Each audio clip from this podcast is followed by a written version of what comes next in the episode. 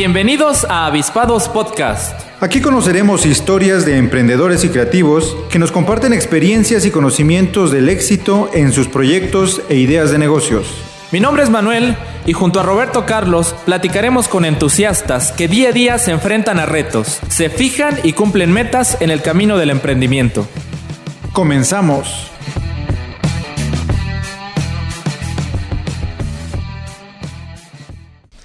Muy buenas tardes, nos encontramos ya arrancando un nuevo episodio de Avispados Podcast, el espacio en donde damos cabida a nuevas ideas de emprendimiento y creatividad.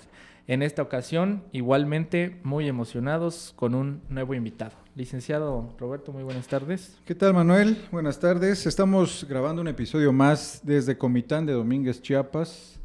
Para todos aquellos amigos emprendedores y creativos que han encontrado en este podcast Relatos interesantes, historias, tips, consejos, obstáculos de avispados.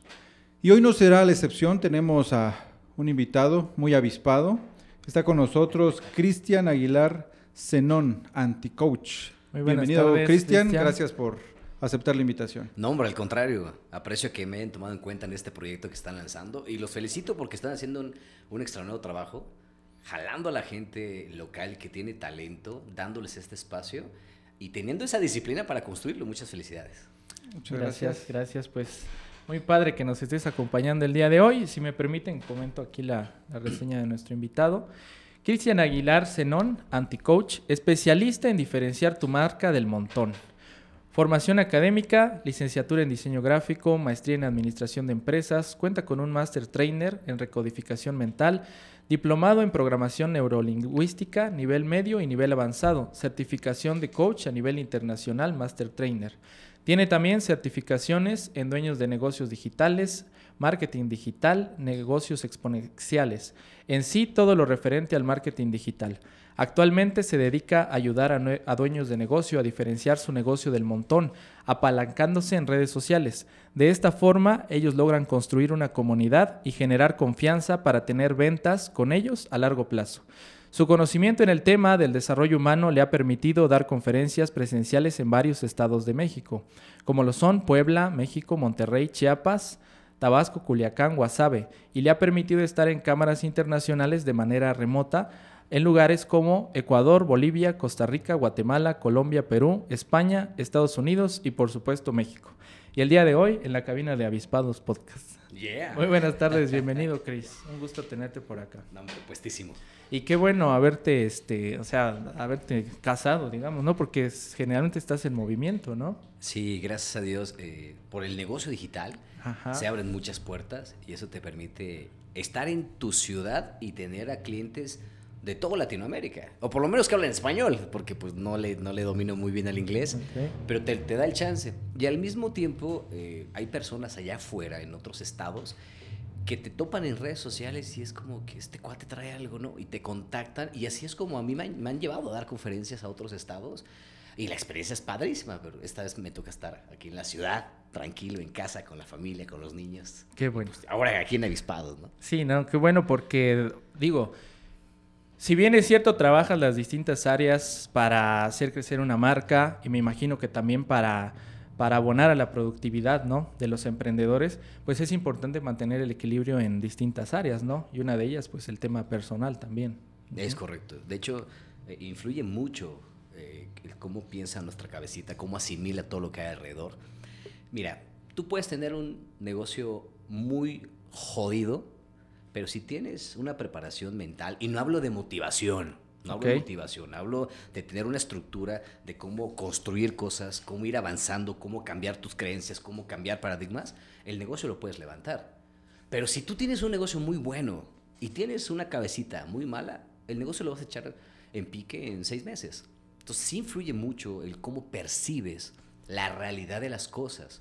Porque las cosas pasan pero nosotros las interpretamos. Son buenas, son malas, construyen, destruyen. Y eso es lo que nos permite, eh, en el tema del negocio, tener ese equilibrio. Entonces sí influye bastante ese tema. Sí, así es. De hecho, este, comentan algunas personas que, haz de cuenta, podemos ver, no sé, los tres la misma película, pero realmente fueron tres películas distintas, ¿no? Por la interpretación que le dimos. Por supuesto. Y eso juega mucho con el tema, este, el tema psicológico, el tema mental, ¿no? Para poder avanzar. Sí. Vamos ahí, Lick. Pues bueno, me aviento. Yo ando ahí con la, con la cosquilla, con el ruido y todo, que digo, no me cuesta mucho preguntártelo en las redes sociales y demás, pero pues qué mejor que este espacio. Este, quiero preguntarte, ¿qué pasa en tu vida o en tu mente para ahora ser un anti-coach que se dice especialista en incomodar a motivadores, como lo indicas en tu, en tu página web? ¿Qué onda? Mira, esto es bien curioso porque eh, yo Perdón, te- antes de que siga respondiendo, te lo comento porque pues a mí me motiva si te escucho este, de repente en un video, digo, ah, caray, no, ya, me- ya se me va haciendo tarde, Cristian, veo que ya está en movimiento y todo, entonces, mm, si eso no es motivación, dime tú lo que será, o sea, Es que mira, la, la motivación tiene, yo calculo que desde el 2019 que se prostituyó. O sea, Ok. todo es motivado y todo es, sí puedes, vamos, échale ganas. Y no es cierto. A veces le echamos un chingo de ganas y nos va de la chingada. Y decimos, oye, pero no me dijiste que tenía que estar motivado. Pues sí, cabrón, pero es que no te dejes, levántate, sacúdete. No es cierto. O sea, el exceso de positivismo es en el que estoy en contra. El exceso de positivismo hace que nos aventemos al güey a las cosas. Que no analicemos plan A, plan B, que no seamos conscientes si sale bien, si sale mal. Y principalmente que no seamos realistas. ¿Realistas en qué sentido? Cuando tú vas a poner un negocio en este tema a lo que estamos hablando, generalmente el panorama que tenemos es voy a sacar un crédito del banco, que voy a pagar X cantidad al mes, voy a vender y aseguras en tu cabeza voy a vender tanto y no, y lo pago en tal. Ah, sí, ¿y cómo sabes que tu producto lo quiere la gente allá afuera? ¿Y cómo sabes que no hay una competencia? ¿Cómo, cómo vas a lidiar con los días difíciles? Porque superando los días difíciles es que logras construir un negocio rentable. Como decías antes de que iniciara Avispados, llevamos trabajando y siendo disciplinados. Realmente lo que construye un estilo de vida, lo que construye un negocio que te permita tener un estilo de vida, es la estrategia, es el enfoque, es la disciplina, es el aprendizaje rápido y principalmente un, un alto grado de tolerar el estrés. Ustedes son dueños de un negocio propio y siempre que lo ponemos, lo montamos pensando en que es libertad. Quiero libertad financiera. Claro. Y es todo lo contrario, nos volvemos Sí. esclavos de nuestro negocio y al rato, pues nuestro círculo más cercano es como que, ¿para qué te metiste ahí? Si te lo dije, estás más empinado, estás más endeudado que antes. Sí, pero tu cabeza está trabajando muy fuerte. Entonces ahí es donde se nos viene para abajo. Y allí es donde castigamos a los motivadores. Ahí es donde decimos, no, pues es que tú me dijiste que sí saliera adelante. No, pues espérate, es como, échale ganas, sí, güey. ¿Cómo le echo ganas? ¿Qué significa echarle ganas? ¿Qué va a pasar el día que yo no tenga ganas de hacer las cosas? Y es tan sencillo como iniciar una dieta. Sí, voy a bajar de dieta porque, no sé, en el caso de, de las mujercitas, porque le pasó a mi esposa, eh, le dijeron que estaba embarazada. Ajá, no sabes, caray. ¡ah, estás embarazada! Y no estaba embarazada. Sí, le Entonces, pegó. mi esposa llegó. O sea, yo llevaba dos años y medio convenciéndola que hiciera ejercicio y vino este comentario Sí. y al otro día estaba inscrita. Entonces, a veces e- este, este tema de exceso de positivismo eh, nos, nos genera un filtro en la cabeza y dejamos al lado el otro panorama, lo real, lo tangible, lo duro, lo difícil. Entonces tenemos que ser muy conscientes de eso. De hecho, eh, tengo un, un podcast que es el podcast del anti-coach. Y el primer capítulo hago mención de las cuatro leyes del anti-coach, que son básicamente es, eh, no siempre debes estar contento. Te acaban de robar el auto o, o algo dentro del auto y te dicen, ay, no te preocupes. Lo bueno que fue material. No es cierto, chingado. Llevo años ahorrando en el carro, es en lo que me muevo. Y ni modo que me vengas a decir que no pasa nada. Por supuesto que pasa. ¿Qué sucede? Que no nos dieron o no nos enseñaron nuestros padres, nuestros amigos, y no por mal pedo, sino porque tampoco sabían. No te enseñan a decir, ¿estás enojado? Sí, ok. Acepta que estás enojado, disfruta, vive ese sentimiento para que lo puedas sacar. No, que no pasa nada. Ah, bueno, no pasa nada. Ah, bueno. Y te roban, no pasa nada. Te hacen bullying, no hace nada. Te, son infiel, no pasa nada. Llega un punto que te conviertes en una, olla- una olla express y explotas. Si no, pregúntale a Will Smith, el chingadazo que le arrimó al Pues pobre eh, Chris, Chris Rock. Está aguantando tanto, tanto, tanto que somos un olla express. Tenemos que aprender a gestionar nuestras emociones, a darnos el permiso de sentirnos de la chingada. Eso no tiene idea cómo es de alivio, o sea, cómo te alivia el que te digan, oye, ¿cómo estás? De la chingada, la neta, sí. Y no hablo en el tema de que, no, no te digas eso, no seas negativo. No, espérate, o sea, mira, ahorita son las 7:15, eh, de aquí a las cuarto para las 8, voy a andar imputadísimo, me voy a vivir, me voy a ganar el Oscar del papel que voy a hacer. Y le voy a decir, Alexa, ponme una alarma, ¿no? Cuando suene Alexa, porque ya lo solté. Ahora viene el proceso de aprendizaje. ¿Por qué estoy molesto? ¿Quién tiene la culpa? ¿Yo soy? ¿Qué aprendí? ¿Por qué me está pasando esto en este momento? Porque la vida es bien sabia, el universo es bien sabio. Algo te, está diciendo, es, ponte abusado, ponte avispado, ¿no? Y hay veces, hay veces que podemos estar conscientes de que nos está diciendo eso, pero sí nos queremos tapar los oídos, ¿no? Sí. En algunas ocasiones y podemos estar conscientes. A veces podemos estar inconscientes, no verlo, este, necesitar este, mayor claridad, pero a veces sí estamos conscientes y podemos taparnos los oídos. La mayoría de veces. Es un poco canijo, ¿no? Es correcto. Eso es algo que he visto. Pero, ¿pasa algo en tu vida para que en un momento dado, o viene un poco del hartazgo de decir, pero ¿por qué siempre motivación, motivación si hay, hay de otra sopa para que tú arranques en este camino? Mira, ahorita que me preguntas, así que yo te diga, oye, pasó algo mágico en mi vida, honestamente no creo que haya sido así. Okay. Eh, yo me he dedicado mucho tiempo al tema de publicidad, marketing y diseño. Y en algún momento hice una campaña para alrededor de 10 clientes. Y tiempo después me di cuenta que por lo menos 8 de ellos pues se habían cerrado, no les había ido bien, y dos sí. Entonces, honestamente yo dije, pues creo que no sirvo para lo que hago, no les ayudé. Pedí a mi secretaria que los volviera a contactar, quería hablar con ellos. Y me di a la tarea de hablar con todos, ¿eh? Y resulta ser que los, los, que ya habían cerrado decían, no, es que está muy difícil, está de la fregada. Viene Liverpool, me acuerdo de eso que me decían, y ya Liverpool nos va a poner a todos en pique, no sé qué, ya no es como antes, ya no vale mucho el dinero, la gente ya no gasta. dije, bueno, tienes razón, ¿no? Y me voy a hablar con los dos negocios que todavía estaban funcionando. ¿Y sabes qué me decían? Mira, cabrón, está, está duro, pero no me dejo, ¿eh? O sea, me paro, toco puertas, me las cierran, pues voy y toco más. Y ya me di cuenta que de cada cinco puertas me abren una. Así que me apresuro a tocar más puertas, que me digan que no, para que una me digan que sí. Entonces me llamó la atención, dije, ah, cabrón. bueno, por lo menos que ya no soy yo, ¿no? Ah, bueno, que no influyó tanto lo mío. Pero era aquí la cabecita. Y ahí es donde yo empiezo a, a tener la curiosidad de aprender sobre conducta humana.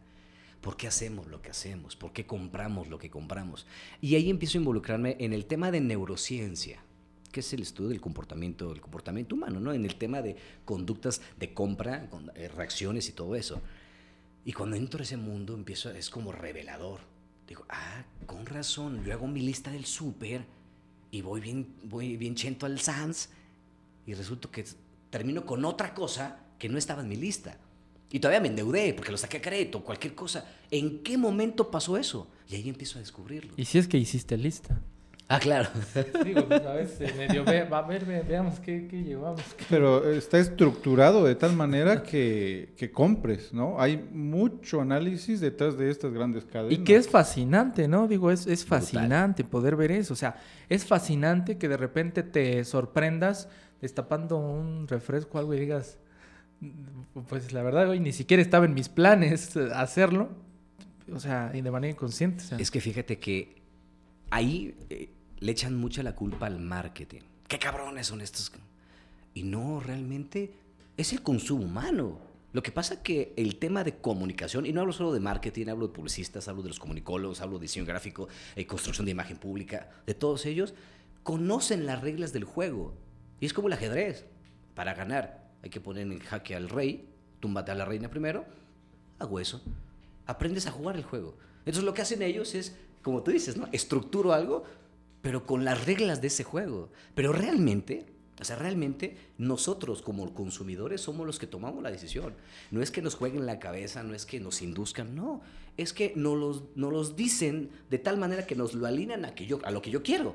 Me lo dijeron como yo lo quería escuchar. Saben vender de la manera en la que yo quiero comprar. Y pues eso fluye un poquito más. Hay menos resistencia a esas compras. Y esas compras impulsivas Entonces, todo esto hay, hay una base de, de, ese show, ¿no? Entonces, por ahí va. Y, y, finalmente, como dices, usar todo eso, estas reglas del juego, a nuestro favor, al favor de los emprendedores, ¿no? Por ejemplo, eh, había mucha polémica y protestas y leyes en, en Europa porque las páginas de internet te están este, espiando, decían ellos, ¿no? este, y protestas y que no quiero que me espíen y leyes para empezar a, impedir todo eso. Y aquí algunos me decían, oye, qué miedo que nos estén espiando. Úsalo para tu negocio, ¿no? Checa en Facebook este, toda la información que, puede, que están captando de tus posibles clientes y úsalo a tu favor. Eh, pues ese temor de que pues, me están espiando, que sueño con tener un coche y al rato te aparece una publicidad, este, no es entrar en el juego, ¿no? Claro. O sea, ¿para qué este, limitarnos? Las reglas, ¿no? Oye, y ahorita que dices eso, me pasó, me pasó en Culiacán precisamente, que me decían, no, es que el pinche Facebook adivina, estaba pensando en un carro y apareció. Suceden dos cosas, y, y, hago mi aporte porque hablo de las reglas del juego. A nivel estructural mental, eh, nuestra retícula frontal, cuando mi esposa se embarazó y yo me enteré, salgo a la calle feliz y la vecina estaba embarazada. Y en la calle veo otra embarazada. Ah, chinga, todo el mundo estaba embarazado. Cuando compré mi primer camioneta, la, la, única, según yo, aquí en la ciudad. Y salgo, ahí hay otra igual, ahí hay otra igual. Y había un churro de cabezas igual a la mía. ¿Sabes qué pasó? Siempre estuvo ahí. Pero como mi atención no estaba puesta en eso, no estaba activado ese, ese enfoque. Por eso es que aparecen más cosas. Por eso cuando nosotros nos enfocamos en los problemas, aparecen más problemas. Sí te enfocas en la solución, aparecen más soluciones. Entonces, una es ese tema. Y la otra, pues realmente las redes sociales no tienen no, no, nos espían. Sí, o sea, no es magia. Pues, o sea, no, no tienen... Además, ¿qué dato pudiéramos tener nosotros que, que, sea revelador como que para la CIA o para FBI o, aquí, aquí en, México, ¿no? O sea, no tenemos nada. Lo que sucede en las redes sociales son los intereses. Nosotros podemos ser hermanos, vivir en la misma casa y no nos va a parecer lo mismo en Facebook. Te pongo un ejemplo, yo practico CrossFit, me gusta el ciclismo de montaña, me gusta mucho el tema de video marketing con videos y todo. Y como mi tendencia es buscar eso, porque quiero seguir aprendiendo, me llama la atención, toda la vida me va a aparecer eso. A ti no te aparece eso. Te puede, si a ti te gusta el fútbol, a ti te aparece cosas de fútbol, porque tu búsqueda está ahí. Lo que hace, las reglas del juego, dices, ok, si Facebook tiene agrupado en cajitas a los que les gusta el fútbol, a los que les gusta comer en la calle, pues yo hago mi anuncio y le digo Facebook, te lo voy a poner en esa cajita, ¿no? Entonces, por eso es que nos aparecen los anuncios. de esa manera funciona este show, ¿no? Así es. Por otro lado, eh, siento que es este el tema en el que trabajas era algo que tú me dirás, me desmentirás que, pero siento que era algo que gritaba salir de ti. No sé si identificas tal vez momentos de tu infancia en donde demostrabas esta actitud de esta actitud de, inquietud, de, tratar de abrirle los ojos a las personas, de mostrarles algo que podían no estar viendo, si lo identificas en otras etapas de tu vida. Sí, eh, me considero una persona muy, muy rebelde. Y como dice Denise Dresser en, el libro México, el país de uno, hay que ser irreverentes ante el poder. Esa palabra me marcó. Dije, chingo, ¿qué es irreverente? Y ella pone un ejemplo dice que en un político, si el político en campaña promete calles, promete iluminación y tú le das el voto, cuando él se convierte en, alcalde, en presidente, señor presidente, pasa usted por acá, es no, no, ni madres, tú prometiste calles, cabrón. Eso es irreverencia ante el poder, no es ser malcriado, no es ser conflictivo, es decir, hey cabrón, o sea, hazlo como se debe. Entonces yo me he considerado, me siento una persona irreverente ante cosas que hay allá afuera. Y lo fui desde la primaria, desde la secundaria, y me metí en cada problema. Era yo el hocicón del salón, y al rato el empinado era yo, porque según yo defendía a todos, ah, y nadie me hacía bolita, y luego yo andaba empinado, ¿no? Entonces, cuando empiezo a aprender esto de recodificación mental, que sale por ti, porque quería aprender de conducta humana, yo me voy a hacer un diplomado a la Ciudad de México, y cuando yo hago esta introspección con ejercicios de programación neurolingüística, y entiendo que tengo un pasado lastimado, que tengo una relación con papá, mamá, hermanos, pareja, que tengo que sanar, yo regreso siendo otro, en un tema de, de alivio. O sea, es como yo llegué cargando un costal de papas mm. y yo lo solté. me sentía más liviano, más rápido, lograba cosas más rápido. Entonces para mí fue revelador. Y yo dije, no, puta, yo quiero que todos vivan este pedo. Mm. Y me empiezo a acercar con la familia, ¿no? Y por resulta ser que nadie de la familia me pelaba. Y empiezo a frustrarme. Porque es como, oye, pues yo acabo de vivir esta, esta nueva versión, quiero que ahora todos lo vivan. Ah, ya lo y, y, lo que sucedió es que una, una, una, una mentora mía del estado, de Ecuador, me dijo, oye, Cris, ¿y no te has cachado que posiblemente lo, estás buscando alivio en los de... ¿Quieres aliviar a los demás por tu ego? ¿Porque quieres quedar como el superhéroe? ¿Viste? Checa en dónde está la línea donde tú quieres ayudar y la línea donde tú ya quieres mostrar que es el que ayuda. Y me cayó un sablazo, ¿eh? honestamente, no sé si lo hice, pero sí me detuve así como, espérate, espérate, qué bueno que me lo dijiste, voy a empezar a ver. Y ahí me empecé a dar cuenta que hay que ayudar a quien se quiere dejar ayudar. Y no estés ahí a huevo chingándole que ven. No quieres, no quieres, papá. Entonces ahí empieza ese momento. ¿no? Fíjate que eh, aprovechando el espacio, yo eso la de eso lo identifiqué pero en la práctica y digamos de cierto modo a la mala, pues que yo creo que muchos aprendizajes también tienen que ser así, ¿no? Sobre la práctica, pero sí me di cuenta de eso. Eh, fíjate que en alguna ocasión, hace muchos años, yo tenía tal vez 12 años más o menos, y una vez vi a una persona, este, hasta la fecha está así en Comitán, este, que batallaba para caminar y utilizaba como, como una, un apoyo en la mano, este, con un hule abajo. Veía que se le dificultaba y demás. Entonces, este, me acerqué, vi que estaba dañado eh, y yo me ofrecí. Pero fíjate, estaba con otros cuates. A lo mejor si estoy solo no lo hago. Me ofrecí a arreglársela. Ah, sí, este, no, no, pues cómo va a estar usted así y todo. Yo dije, pues un zapatero, me lo puedo dejar esto bien, etcétera. Eh, y me la llevé, me la llevé esa vez y todo este, le dije al otro día, no sé, mañana nos vemos acá, algo así, le dije para podérselo entregar. O porque siempre este, se ponía por ese, ese rumbo. Entonces me la llevo, pero la trato de arreglar yo personalmente. Y me lastimo. Y me entierro un clavo oxidado. Entonces, en ese momento, pues ya me pongo a checar tema de, pues, de, este, cierta urgencia, de vacunarme con, de tétanos, algo así y demás. Ajá, así. Entonces, Después ya lo llevo con alguien que sí lo puede reparar, lo repara, sí se la entrego, porque eso sí se me ha hecho siempre muy importante poderlo cumplir, si le dije, digo, el que, o sea, el que, que este, que, porque él tiene que cargar con el hecho del problema que me generó haber hecho eso, ¿no? Sino el resultado, al final de cuentas. Bueno, se, la, se lo entrego y todo, y ya. A mis cuates no se enteraron de, de, lo que me pasó tras bambalinas, pero sí del resultado yo, para mí lo importante es, bueno, se lo entrego y todo. Y ya. Pasaron los años, eh, llega un momento en el que yo necesito estacionarme de, en el centro, algo así, un ratito, tantito para, para bajar a checar un local donde estábamos trabajando y demás. Eh, y él era el que, haz de cuenta, como que cuidaba esa, ese portón, algo así. Ahí estaba él ayudándole al, al velador. ¿La persona que le ayudaste tú anteriormente? Ahí estaba. Estamos hablando 20 años después realmente él no me identificaba. Yo sí, por obvias razones, por su condición. Y se me puso muy al brinco de que no me podía estacionar ahí. se me puso muy al brinco y que no, y que y hasta me dio ya querer hablar altisonante y demás. Nada más me sonreí, este, me subí al carro y ya avancé un par de cuadras más, etcétera. Este, y volví a reflexionar de ese episodio que me había pasado hace muchos años, pero sí caí en cuenta de eso, de que hay veces que, aunque tal vez tú de algún modo podrías hacerlo.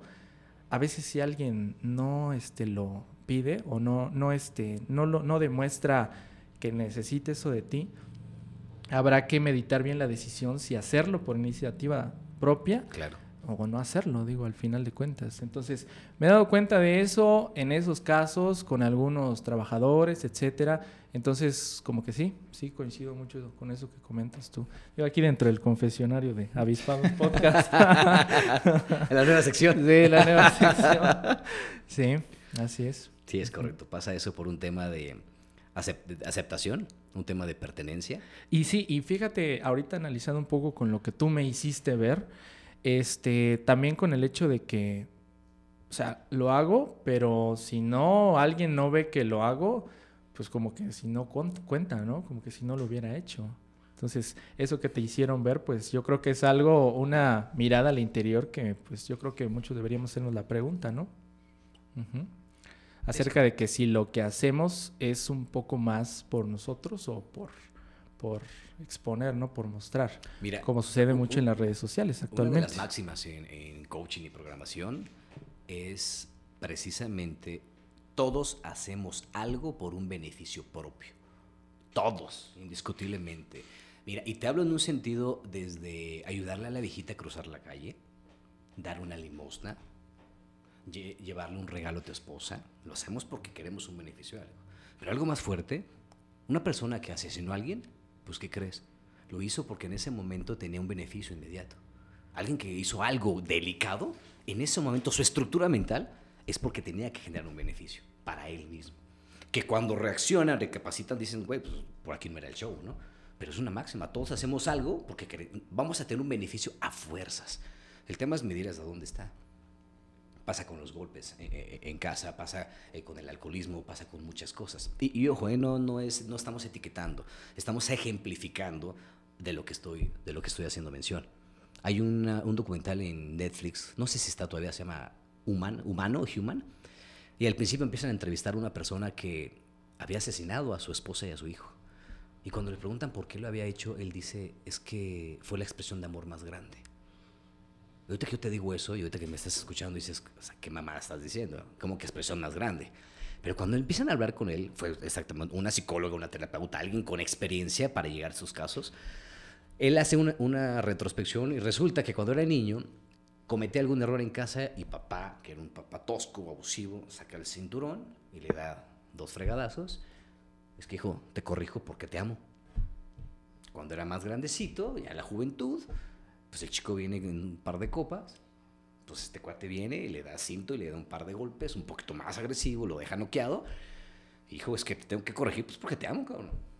Entonces cada vez fue más, más fuerte los golpes y cada vez soportado por, es que te amo y te tengo que corregir. Imagínate un niño de 9 años, 8 años, que crece hasta sus 28, 30 años, diciendo, ah, ok, golpeo, amor, golpeo, amor. Llegó un día este cuate, creo que venía drogado, borracho, no, no recuerdo bien la, la historia.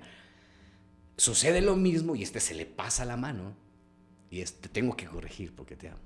En ese momento es como que, güey, o sea, mi intención era buena. Después lo- Cuando hace la retrospección es como que en la madre que hice. Sí, bueno, pues ya hiciste un cagadero, pero bueno, viene porque al final de cuentas tomamos decisiones en relación a lo que nos ha pasado y porque buscamos una recompensa inmediata de eso. Así es. Eh, me imagino que al respecto hay muchas cosas que has encontrado ahora que has estado estudiando el tema de PNL, ¿no? Dentro de ellas, algo que, que te haya, este, no sé, que te haya hecho ver un antes y un después de la manera en que tú te conducías. Mira, la programación neurolingüística te ayuda mucho a entender por qué estás parado hoy en este lugar. ¿Por qué tu vida es así? ¿Por qué estás casado con la persona que estás? ¿Por qué tienes a la pareja que tienes? ¿Por qué vives en esa ciudad? El estado económico que tienes, ¿por qué lo tienes? Hay una estructura basada que son creencias. Las creencias es, es algo en lo que creemos tan fuerte que no podemos soltarlo. Influye la religión, el equipo de fútbol, la ciudad en la que vives, el barrio en el que estás, el país donde naces. Influyen muchas cosas. Por eso creemos que, que así debe de ser. Si pasas frente a una iglesia católica te persinas, porque es una creencia. Ojo, no estoy diciendo si es bueno o es malo. Claro. Si para la persona le hace bien y lo construye y lo convierte en una mejor versión, qué chingón que lo siga haciendo. Cuando me dice la gente, oye, es que, ¿por qué fumas? Ah, cabrón, es que me relaja. Imposible que deje el cigarro. Estás viendo la cara de satisfacción. Para mí es malo, pues para él no. Para él lo construye, le da ese espacio, ese espacio zen. Cada uno tiene una propia estructura y cada uno toma decisiones según las estructuras que nosotros tenemos. Entonces, cuando yo empiezo a conocer de esto y, y descubro que puedo irme al pasado a reestructurar mis creencias, hacer el ajuste allá atrás y volver a mi presente para avanzar. Hay personas que le tienen miedo al dinero, que le tienen miedo al amor. Al amor es más común en estos tiempos. Al dinero dices, ¿cómo le voy a tener miedo al dinero? Ok, ¿cuánto dinero tienes en tu bolsa? No, pues no tengo. Y de ahí, ¿No que putas son súper amigos con el dinero? Me pasó con Ciudad de México, en la certificación hacíamos ejercicios. Un señor llegó en un BMW rojo descapotable. Padrísimo, así como te lo imaginas. De huevos el pinche carro. Llegamos y, fuimos a comer. Le, Oye, eh, pues comamos algo de acá, algo localón, pues sabroso, algo garnachero. Y fuimos a un lugar ahí de guajolotes y la chingada. Comimos y me dice, oye, Cris, pero ¿me prestas lana? Este, no traje mi cartera. Ah, sí. No, pues ¿qué te gusta la cuenta? 200 pesos. Ahí está. Pasa la cena, fuimos a un Toños, creo, ahí en México. Igual, ¿me prestas? Sí. pagué. Al otro día en la mañana, llegan el BMW, BMW rojo descapotable. Aquí está tu lana. Muchísimas gracias. Llega la hora de comida, lo mismo. Oye, ¿me prestas lana? Dije, a ver, cabrón, no traes lana, güey. Yo, ¿sabes qué pensé? Que no traía efectivo, que traía plástico. Ok. Y dije, no, pues aquí no le esta madre, ¿no? sí. Este, y no, no traigo lana, ni plástico. ¿Cómo? No, todo, todo el dinero lo trae mi vieja. Güey, y, y si vas en el periférico y se te poncha una llanta, no tienes ni para el repuesto. No, pero le hablo a mis guaruras sin chinga bien. Porque él, ten- él tiene una empresa de seguridad privada, tiene una línea, aparte otro negocio, tiene una línea de productos como tipo red de mercadeo. Y aparte él también da el tema de conferencias todo el show. O sea, es un empresario este cuate. Y ahí es como que, ay, cabrón. Haciendo estos ejercicios, cuando él tenía 11 años, hace una, una, una, una regresión. Y él recuerda que cuando tenía 11 años, sus papás estaban casados. Papá recibe una herencia muy grande. Y papá se divorcia. Y papá se va con una chica más joven. Y los manda a la fregada a todos. En su construcción mental de, de este cuate, el dinero es malo. El dinero convirtió a mi papá en malo tenía 11 años. En ese entonces él tenía 45. Cuando, de esta historia que te platico. A sus 45 dice, no, ¿yo para qué quiero dinero? Me va a convertir en mala persona. Me voy a divorciar de mi esposa. Voy a dejar a mis hijos y van a sufrir como yo sufrí con mi papá. Entonces yo no quiero dinero. Ten. ¿Se me explico? Sí. Bueno, eh, pero tomando en cuenta eso, este, y que es un poco irónico, tú me, me afinarás ahí la idea, pero pasa también un poco de que no, no era importante que él tuviera un poco más en la cabeza el dinero, o precisamente por quererlo evitar lo tenía mucho en la cabeza. Te lo digo porque, este, regresando a lo que platicábamos hace un momento, pues para que lo tengas, pues es también un poco quererlo, ¿no? O sea, no, no cerrarte a eso, no, no negarte a eso. Y él era una persona, como comentas, con una estabilidad, ¿no? Es correcto. Pero entonces, ¿qué pasa? ¿El mismo hecho de quererlo evitar hacía que estuviera en su vida? ¿O qué ondas? No, mira, algo, hay que entender algo acá. Ahorita que yo te pongo la historia, cada uno de los que estamos escuchando esto nos genera una percepción, una idea, una opinión, un criterio. Ajá. Una cosa es portar el dinero, otra cosa es construir algo para tu familia, tenerlo. Yo construí, en este caso él construye un imperio, pero dice, yo no lo puedo tener en mi mano. Soy bueno trabajando, tengo talento, sé producir, tengo, un- tengo una inteligencia que identifique qué tipo de inteligencia tengo y la aprendí a monetizarla. Ok, construyo, pero yo no lo puedo tener en mi mano porque me voy a convertir en mala persona, ¿sí? O sea, eran, como a la paralela va, ¿no? Él tenía el chip, hay que trabajar, hay que ser honesto, hay que esforzarse, romperse el madre, ser disciplinado. Y lo hacía muy bien, lo hace muy bien, de Sí, hecho. no, pues le daba resultados. Claro, pero al tenerlo en ese momento se conectaba. Dijo, no, pues el dinero no era malo. El que tomó una mala decisión fue mi padre. Pero el dinero no es malo. El dinero es dinero. El dinero es- es metal, es papel, tiene un valor, haces un intercambio. Pero no es bueno ni es malo. La religión, o sea, si eres eh, pobre, te vas a ir al cielo. Si eres rico, no. Generalmente ese lenguaje manejan, que también voy a decir una cosa, a veces lo han expresado mal, porque la Biblia no dice eso. Y pues eso es otro tema, ¿no? No dice Claro. literalmente eso, pero lo han expresado mal, ¿no? Sí, venía un poco más adelante ahí, licenciado, digo, este, la pregunta, pero era muy directa y pues aprovechando el tema te la voy a hacer. ¿Qué, ¿Cuál es tu opinión acerca del dinero? No lo quiero todo, cabrón. El dinero es abundancia. El dinero te permite, te da acceso a mejor educación, a mejor salud, a mejor protección. El dinero, al final de cuentas, es lo que nos mueve en la vida. Todos trabajamos por el dinero. ¿Y por qué voy a decir que no al dinero? Por supuesto, lo quiero, lo amo. Estoy mejorando mi relación con el dinero. Quiero tener más. Quiero tener más para ayudar, para construirme, para dar un futuro, para demostrarle a mi familia, a mis hijos, que sí se puede vivir de un sueño. Que sí puedes realmente dedicarte a lo que te gusta y tener una vida estable. Definición de negocio, tener un intercambio de comercio que te dé el estilo de vida que quieres. Si tú quieres un Lamborghini, un yate y una mansión, chingón, ve por él. Si tú quieres una casa cómoda, sencilla, austera, también ve por él. El dinero, venga a nosotros tu reino, entre más mejor. ¿sí? Licenciado, que así sea, digo ahí. Igual, del- que al que le caiga primero, pues ahí te, te comparto un poco. de- y pues ahí te acuerdas de los cuates igual, Milik. Sí. Eh, después de tantos cursos este, que, que comenzaste, ¿no? Que, que tomaste, ¿en qué momento inicias a dar conferencias? ¿En qué momento dices, quiero compartir esto y voy a, este, a dar conferencias? Por ejemplo, tu primera conferencia, ¿cómo fue y, y cómo inicias? Mira, eh, aquí en la ciudad estábamos con un grupo de, de- de personas y traemos en ese entonces a Mauricio Benois. Lo trajimos 2017, si no me recuerdo. Y pues, mi papel era nada más de...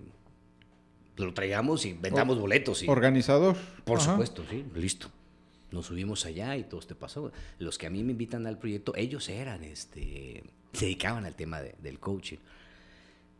Bueno, el tema de dar, dar, dar cursos y capacitaciones. Estando yo en, mi negocio de diseño gráfico, de publicidad y todo ese show, me preguntan si puedo dar una plática de ventas. Dije, no, pues yo nunca he dado una plática de ventas. Es más, me dicen que cuánto cobraría por un taller de ventas. Le digo, pues no sé. Y en ese entonces uno de ellos era de Ciudad México y me regañó. ¿Cómo es posible que no sepas valorar tu trabajo y la chingada? Le no, pe- espérate, espérate, espérate. Yo sí sé cobrar mi trabajo. Pero si me hablas de dar una conferencia, no tengo ni idea cuánto cueste. Me acuerdo que en ese entonces dije 8 mil. Porque en ese entonces 8 mil pesos es lo que cobraba por un manual de identidad gráfica. Que era una referencia. Pues dije, que bueno, pues, para que me estés puteando, te tiro un número, ¿no? Me salgo con, salgo con eso, ¿no? Si no Él me dice nada. 8 mil y se imputa más. ¿Cómo vas a cobrar 8 mil? Ni experiencia tienes para dar talleres. Oh, la chingada. Entonces, ¿qué quieres? Ponle precio tú entonces, ¿no? Bueno, para no la tan larga, me invitan a dar eh, un- una plática, pero era yo como el... ¿Cómo te diré? Como el show de medio tiempo. Bueno, no, Malaya, había sido eso, ¿no? Es como que el principal va a estar y en el break él estira. Te regalo cinco minutos, ¿no? Como para que pruebes. Y pues ahora voy, sin paga, sin nada, voy, voy a ver qué onda, ¿no? Me morí de nervios, era un grupo como de 22 personas, y voy y platico y me sentí muy bien. Dije, pues es algo que hago todos los días de mi escritorio. Cada vez que llega un cliente, tenía yo de tres a cinco citas con clientes donde les explicaba sobre negocios, les explicaba sobre, sobre marketing, les explicaba sobre ventas una y otra vez. En algún momento llegué a pensar, ¿cómo no estaría chingón juntar a todos y dar solo una vez la explicación? Y eso, eso era realmente la- Claro. dar un taller. Sí. Entonces doy ese taller y ahí como que me nace la chispita, ¿no? Y claro, oye, lo hiciste bien. Y pues me la creí. Me la creí. Y, y mi intención, honestamente, nunca fue dar conferencias, dar, nunca fue eso, nunca busqué eso. Creo que aquí el, la, el objetivo llamó a la flecha. O sea, yo no iba tras eso. Como que se le alineó Dios, el universo, Alá, las chakras, lo que tú quieras, y, se empezó a cuadrar todo para allá. Entonces, yo, eh, eh, estando en eso, yo empiezo a, a estar ahí dando charlas. Bueno, ni charlas, yo iba acompañando a, a- a las charlas y a veces salía un chance, pues me metían. Luego las personas con las que estaban conmigo, este, pues ya no me llamaban. O sea, ya no me decían, no, que ya no venga este güey porque hay temas que quieren que dé él. Y no, ¿cómo los va a dar él? Nos va a comer el mandado. Entonces los voy a dar yo. Pues yo nunca me enteré hasta años después que el propio cliente me lo dijo. Sí. Hasta años después. El chiste que, bueno, por ahí empieza el camino. Empezaban el tema de las fanpage de estas marcas personales. Estaba empezando. Estoy hablando del 2017, 2018. Y dije, pues le voy a intentar. Abrí mi primera página, hice mi primer video. Me llevó 33 minutos publicar ese video. ¿Y por qué lo sé? Porque tenía reloj en mano, ya estaba todo grabado, medio ahí con lo que yo podía hacerlo. Ya estaba cargado en Facebook, Facebook solo era pushar. Y daba yo vueltas y vueltas y decían, no, es que le falta algo. No, es que creo que el título. No, me estaba yo contando, me estaba yo saboteando solo. Dije que sea lo que Dios quiera.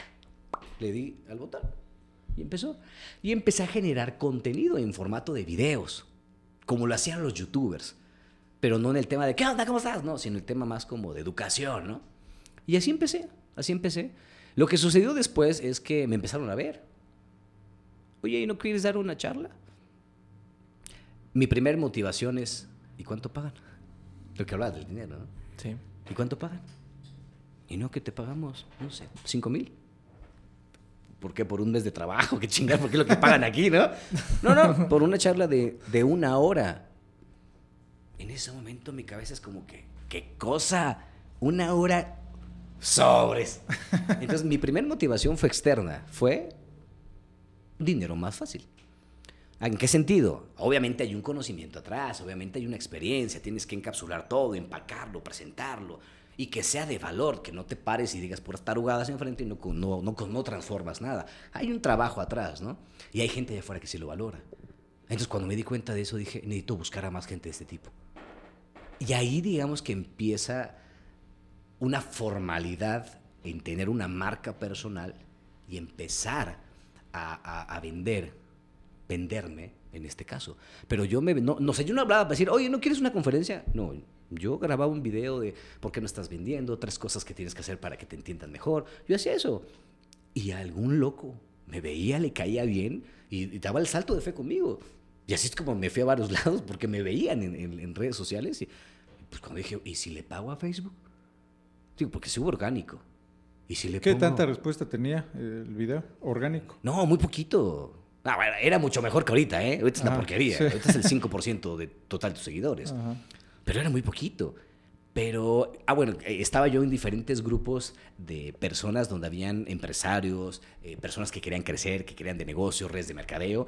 Y pues yo subí la publicación y a diestra y siniestra compartir, así como las mamás comparten al piolín, así yo lo compartía, toda esa cosa. Claro. Y, y alguien me vio, y alguien se fue a mis redes. Viajé mucho, me fui a conferencias, o sea, no a que yo las diera, fui a yo recibirlas. Era importante. Hacer Era importante hacer presencia, que me vieran, que estoy aquí preparándome y obviamente crear este networking. Y así empezó a crecer, pero era muy, muy gradual. Cuando empezó a darse esto que, uh, es cuando empecé a pagarle a Facebook. Si yo le pagaba por reproducir un video. Y mi cabecita, primero lo, lo pagué en, en la ciudad de Comitán. No tuve reacción alguna. Bueno, ¿Y si lo amplió pues a Chiapas? Empezó a tener movimiento. ¿Y si lo amplío a México? ¿Y si me voy a toda Latinoamérica? ¡Boom! Ahí creció este pedo. Eh, ¿Por qué crees que fue eso? ¿Por qué en Comitán hubo poca respuesta y fuera, pues esto fue creciendo? Mira, viejo, honestamente, eh, no sé. No sé por qué nosotros en este lado del, de, no solo de la ciudad, del sur de México, somos tan apáticos. Si te das cuenta, hoy en día los influencers, los eh, estandoperos, eh, personas que hacen podcast, puta, todos son de Monterrey. Sí, el norte. Todos son de Monterrey. Tienes a Franco Escamilla, tienes a los hermanos estos de leche, tienes a... a todos son de Monterrey. Pero si te das cuenta, se acompañan entre ellos. Y no sé si en el sur es como que... Mira, güey, ni tus amigos le dan like a tu publicación. No sé ustedes con el podcast de Avispados, ni tus compas le dan like. Pero si te ven en la calle, oye, güey, qué chingón, ya te escuché. Y tú por dentro dices, no seas mamón. Túmbame un chingado like. Ching, un chingado like porque me ayuda. El algoritmo Sí, trabaja a tu favor. claro. No sé por qué funciona así. De hecho, algo también normal es que generalmente en un negocio tus amigos y familiares no van a ser tus clientes. Claro. Siempre un extraño viene a comprarte. Y no está mal, o sea, creo que también en algún momento yo también lo he hecho. O sea, no está mal, porque por mi gusto, por el sabor, por algo, pues me voy a otro lado. No está mal. ¿Dónde está mal? Que vivamos en una víctima de que es que no me compra mi compa. Pues no te va a comprar, güey. Siempre vives en un mundo enorme. Anúncialo allá afuera. ¿Sí? Claro, o sea, lo importante es una vez que lo entiendes, ¿no? O que, que entiendes esta parte de un poco de, de malinchismo tal vez a veces. Digo, tú tienes el conocimiento, tienes el talento, pero si alguien con las mismas características, el mismo talento, y viene de fuera a dar una conferencia, no sé, llenas el, Sí, el y, aquí Sí. estuvo interesante porque por alguna razón pasa eso, porque sí, sí pasa, eso de que viene de fuera, no, pues es que estos músicos, esto, como que hasta lo valoras más. Si te cuesta acceder un poquito más a eso, como que lo valoras más de algún modo. Entonces a mí me parece padre lo que hiciste en su momento porque, digo, si se toma en cuenta los que vienen de fuera, pues, pues tú vas de fuera, ¿no? Digo, a todos estos Ajá. lugares, pues el que va de fuera eres tú, entonces, chingón. Aprende a jugar las redes del juego. Exactamente. Digo, o sea, No, pues viene de fuera, ¿no? Pues desde allá y todo. Pues acá, pues, des- saludos No, aquí desde y- la tierra de los. Y sabes qué pasa también, sabes qué pasa también, es como que, estás haciendo un podcast y te conozco desde chamaco. Ajá. Ah, este güey, sí, no, que-". Entonces también eso influye. Pesa un chingo. Saludos Claro. ahí a toda la banda. Sí. Claro, porque Sí, "Ay, tampoco. sí, Mira, pero ¿qué, qué, qué es lo que ha funcionado? Y no lo digo yo, o sea, porque yo lo haya hecho. Es porque lo he visto en las personas que me fijo que ya tuvieron resultados.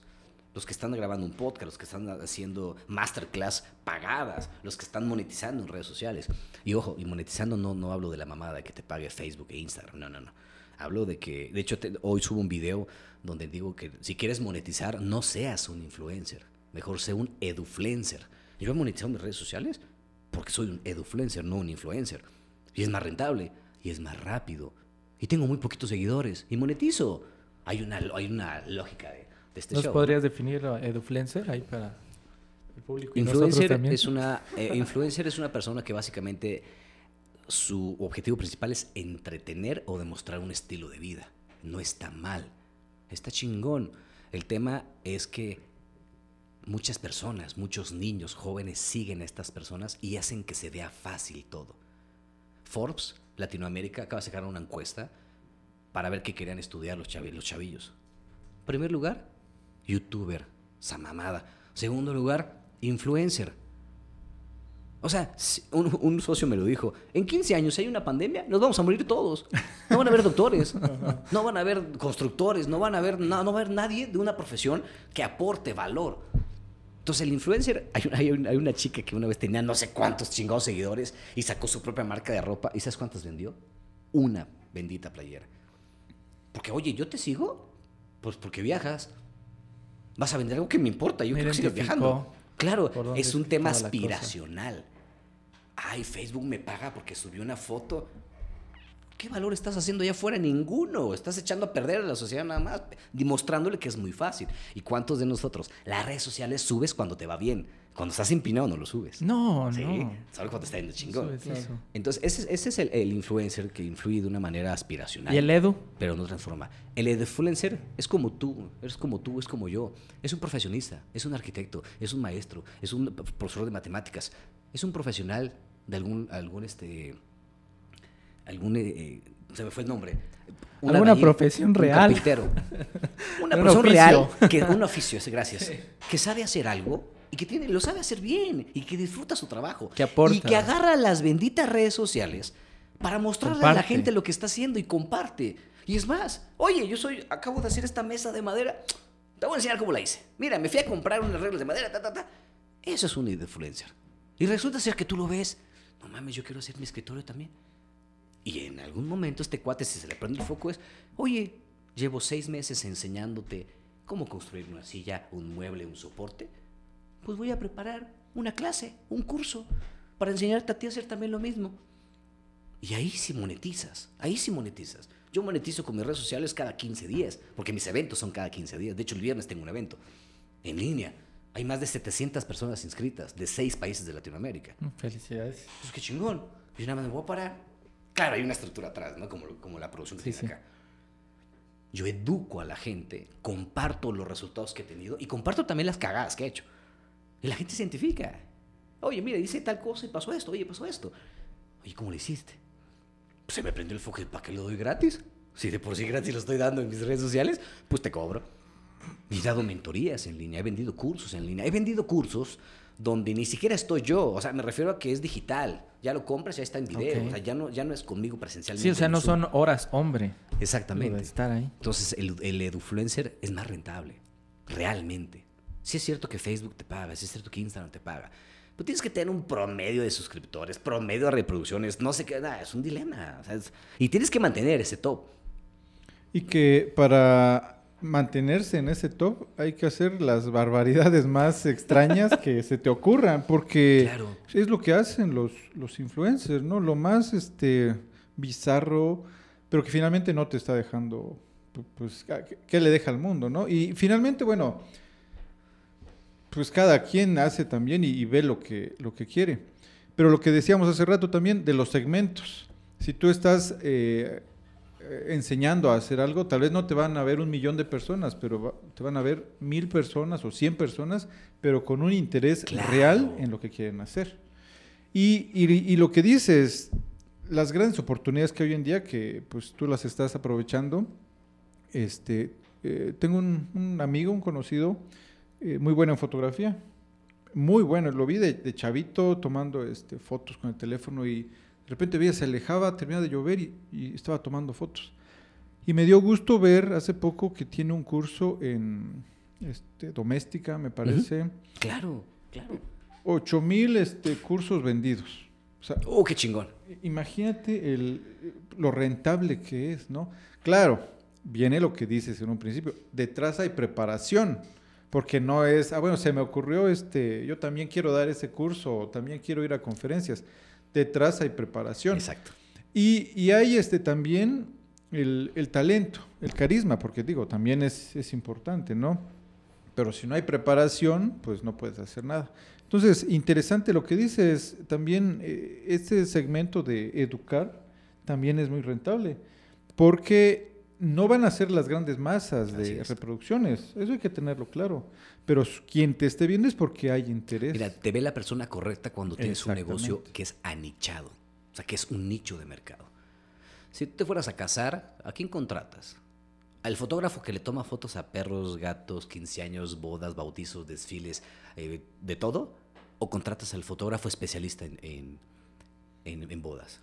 ¿Quién cobra más? ¿Un médico general o un especialista? El especialista. Pero tenemos miedo en ser especialistas. Porque es ni modo que yo le diga que no hago eso. Ok, vete a Burger King y dile, oye, se me antojan unos tacos, ¿me los puedes conseguir? Te van a mandar a la fregada. Hey, aquí hacemos hamburguesas a la parrilla. No es aquí. Perdón, al carbón en Burger King y a la parrilla en McDonald's. ¿Sí? Y eso se dedican. Si te das cuenta, los negocios que son cadenas fuertes, que dominan el mercado mundial, son especialistas en algo. No venden de todo. Mira, y no te vayas tan lejos. Los negocios en la ciudad que son más duros se especializaron en algo. Y es una, empieza a recaer, ay, cabrón, si es cierto, este nada más hace esto, este nada más hace esto. Y empezaron a brincar, se volvieron los reyes de ese mercado. Y no tienen competencia. Si te anichas, le hablas a la persona correcta. Claro. Ok. Tocando ya específicamente ese tema y que lo comentas, yo sé que es motivo de, de un curso, tal vez un diplomado, etcétera. Pero quiero preguntarte, pero quiero preguntarte cómo diferencias una marca del montón. Mira, de entrada necesitas tres cosas. Es un triángulo. La base es una marca personal. La marca personal eres tú. La gente le compra a la gente. A la gente. Mark Zuckerberg lo sabe, por eso él sale dando la cara de Facebook. Steve Jobs lo sabía, por eso él salía anunciando el nuevo producto. Es casi casi era tu compa, lo conocías. Una marca personal tiene que tener diferentes factores. La primera, ¿para qué quieres ser igual a todos si puedes ser tú? Tiene que ser tu esencia, el cómo hablas. Date cuenta en los youtubers, date cuenta en los podcasters, eh, en los tiktokeros. Todos son distintos. Y hablan su propio estilo y les vale madre como, sí, ¿qué opines de mí? Yo hablo así. Yo acá sigo, sigo un chico de Tuxtla, no de Tuxtla, no de Tuxtla, de Chiapas, pero no me acuerdo de qué ciudad es, Pacayazo, Paca, Pacacarlos, una cosa así, que le voy a enseñar a preparar cómo tapizcar tal cosa. Está en el campo.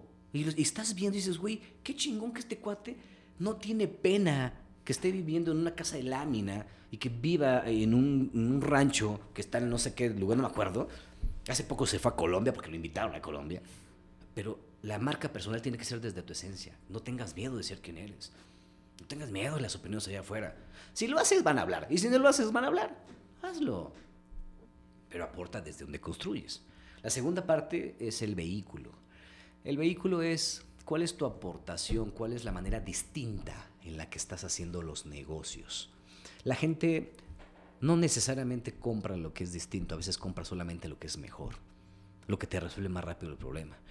Por ejemplo, ahorita tengo, estamos con unos socios hablando de un proyecto de vocaciones y el vehículo es cualquier preparatoriano, su vehículo para salir del problema es voy a hacer un test vocacional.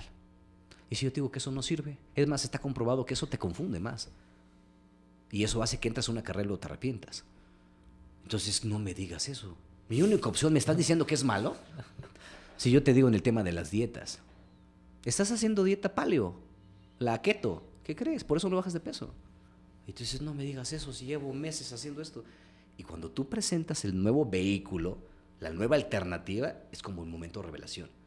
Ah, cabrón, a ver, platícame más lo que estás diciendo. Entonces tenemos la marca personal y el vehículo. Y lo principal de arriba es una victoria rápida. ¿Qué fregado va a aprender la persona inmediatamente después de que esté contigo? ¿Qué cambio va a tener? Porque nosotros creamos negocios a partir de mi beneficio, lo que voy a cobrar. Sí, pero ¿qué va a recibir él? ¿Va a bajar de peso realmente? ¿Va a aprender a hablar el idioma? ¿Va a escoger la carrera? ¿Realmente va a hacer eso? Esa es una victoria rápida. Y algo primordial que une todo esto es que tienes que testearte. Tengo unos clientes de, de Canadá, son latinos, y me hablaron el 14 de febrero, 10 previos. Oye, necesito una campaña porque hago unas botellas, estas botellas son, eh, era Jack Daniel, vodka y otras, que las adornan con lentejuelas y, las adornan y vamos a vender. Necesito antes del 14 tener 20 botellas vendidas para que yo las prepare y las, pueda yo enviar a no sé qué partes de, de, ese lugar. Dijo, buenísimo. Me manda las fotos de la botella. Ay, cabrón, bueno, yo no la compraría. Yo, ¿verdad? No sé tu mercado, ni tampoco sé los de Canadá. Oye, espérame, me estás hablando que quieres vender 20 porque tu pedido y tienes que ver esto. Dime una cosa, ¿cuántas has vendido ahorita? No, ninguna. Ah, tú estás en etapa de prueba, de testeo no en etapa de crecimiento. Cuando tú tengas una idea de negocio, primero valídala en el mercado. Averigua si lo quieren. Y en mis redes sociales lo pueden checar. Genero mucho contenido hablando de testear, testear ideas de negocio. Y después de eso, ya vendiste, ok, púlelo y escálalo. Pero no podemos decir, voy a generar tal cosa, pero ni lo has vendido, cabrón. Y es que a veces pasa, y lo he visto de forma local, que pensamos que acabamos de tener un gran alumbramiento, un gran descubrimiento de algo que tal vez porque lo consumiríamos nosotros, pero realmente nos pongamos en los zapatos de, de quién te estás dirigiendo, pues probablemente a menos de que tú mismo seas tu cliente, ¿no? Digo, eso que dices es muy importante y aprender a ver la, la crudeza de las cosas, ¿no? En un momento dado aprender a desprenderse también de ideas, ¿no? O sea, esta idea pues igual y no, pues tal vez para qué me empecino tanto con esa, la probé y todo de acá, hice, este, pude checar, pero realmente creo que va más de este lado y poder ir encontrando un poco más la ruta, ¿no? Mira, la respuesta de eso que dices, la mayoría de los que somos emprendedores tenemos este espíritu de emprender, lo hacemos al revés. Creamos el producto y luego buscamos a quién chingó se lo vendemos. Y es al revés. Primero visualiza quién es tu audiencia, en qué problema está metido y tú crea un producto para darle solución. Fluye más rápido, fluye más rápido. Pero, ah, no, voy a comprar, voy a mandar a pedir. Y ya tienes toda tu compra y nadie te la compra después. Nadie o sea, no la logras vender. Primero es el, tu cliente, primero es lo que él quiere, su dolor. Y tú crea algo para que le cubras el dolor. Esa mentira del marketing de crea una necesidad y luego satisfacerla es una mierda. Eso ya no sirve. Eso fue en los 80. Ahorita es, ¿para qué vas a crear necesidades si hay un chingo allá afuera? Mejor pon atención a las necesidades reales. Pon atención en donde la gente se está quejando. Pon la atención en donde la gente le duele, donde la gente dice, ok, lo compro porque no hay más, pero ojalá hubiera algo. Ahí están las oportunidades. Entonces tú crea eso y preséntaselas y empiezas a testear. Una pregunta, de manera eh, personal, ¿tú trabajas esa, esa investigación, esa lluvia de ideas? Digo, o sea, probablemente tal vez por tiempos, por lo que estás haciendo ahorita, tal vez no las vas a hacer al momento. Pero me imagino, trabajas eso como para tener ahí en el tintero esas posibilidades. Digo, en un momento dado, las reglas cambiaron, nos vamos a encerrar todos en nuestras casas, toque de queda, etcétera, etcétera. ¿Qué onda? O sea, em, a lo mejor empezar a ojear, bueno, pues dentro de lo que tengo aquí, esto yo creo que ahí llegó su momento, ¿no? De hecho, eh, eh, yo, sí, yo, sí espero que haya otra pandemia porque me fue a romper madre la pandemia. Entonces, y hablamos de percepciones. Pues nos hizo romper paradigmas en diferentes aspectos. Totalmente. Eh, voluntariamente o a la fuerza. Sí. Mira, sí, en efecto doy, doy este, mentorías de, ese, de, ese, de este proyecto, cómo convertirnos en una marca diferente, cómo aportar valor y cómo encontrar a esa persona que te quiere escuchar para que luego se convierta en tu cliente. Es un proceso. Es un proceso que hay que llevar. Y acá básicamente es como el, el coach del gimnasio. El coach te dice qué hacer, porque levanta las pesas eres tú. Es como el, el nutriólogo. El nutriólogo te dice qué cosa debes de comer y cuánto debe de pesar. Pero el que lo come eres tú. Entonces el método está, funciona, tenemos evidencia, hay gente que lo está rompiendo allá afuera, de diferentes países que tienen la oportunidad de asesorarlos. Lo único que hacen, seguir el paso a paso. Simplemente, seguir el paso a paso. Entonces sí hay una manera de cómo hacerlo para poder diferenciar ese negocio del montón. Eh, indagas un poco más, digo, más allá de, del tema de marca en sí, ya en cuanto a lo que se refiere a modelo de negocio, para No. echar a andar el negocio. No. Bueno, el modelo de negocio, eh, hay un libro que me encanta, se me fue el nombre, pero e- ellos van en contra de el plan de negocios, que es lo que yo hablaba hace rato, la parte de la irreverencia. Porque el plan de negocios lo creas afirmando que vas a vender y que vas a facturar y que tu retorno de inversión va a ser en tanto tiempo. Así es. Pero ni siquiera has testeado el producto, ni siquiera sabes si la gente lo quiere. Ellos hablan de otro concepto, se me fue el nombre, se me, fue- me acuerdo de la portada azul con blanca, pero habla de pivotear las ideas. Voy a investigarlo, luego se los mando, no me acuerdo el nombre. Él habla de eso, crea una idea, un producto mínimo viable, testéalo, valídalo, averigua que sí lo quieren, regrésate a tu negocio, púlelo, perfeccionalo y ahora sí sale al mercado.